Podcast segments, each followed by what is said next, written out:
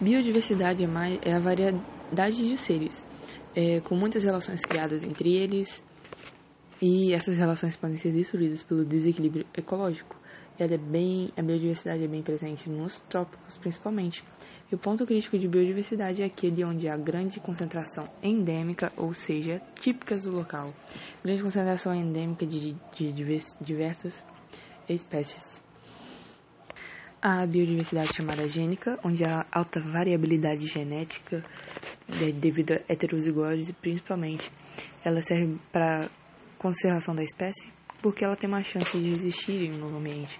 A biodiversidade taxonômica, ela é a diversidade, quantidade de táxons acima de espécies, é, os táxons acima das espécies, que é um, um das classificações, biodiversidade de interações, que é o conjunto de interações bióticas fundamentais à conservação do ecossistema, a biodiversidade de paisagens, que promove a biodiversidade heterogeneidade ambiental, diversidade de hábitats e nichos ecológicos. Agora, a ação humana é o pior que tem de alteração dessa biodiversidade. E preservação é intocar, não interferir naquele ecossistema. Já conservação é promover a persistência da espécie com intervenção humana. Então, conservação você tem intervenção, preservação você não toca.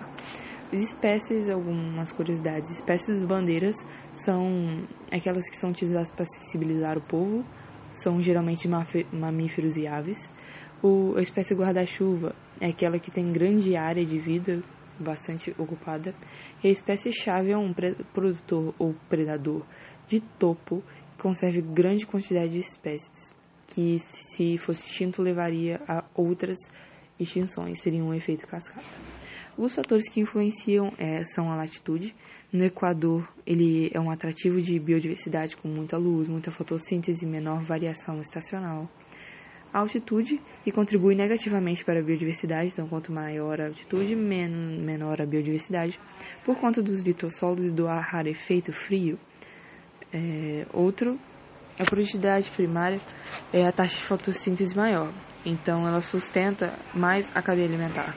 E a estabilidade climática é do tropical contra o temperado. Tropical você vai ter maior número de espécies e maior é, endemismo, onde tem espécies que só dá nesses locais. Hotspot de biodiversidade é onde tem alta ação humana, um alto risco, mas lá tem bastante é, espécies diferentes, então não deveria ter um alto risco assim. Nos oceanos, nas áreas costeiras, onde tem luz e nutrientes, acima da plataforma continental tem as zonas de ressurgência, recifes de corais, estuários e baías e manguezais.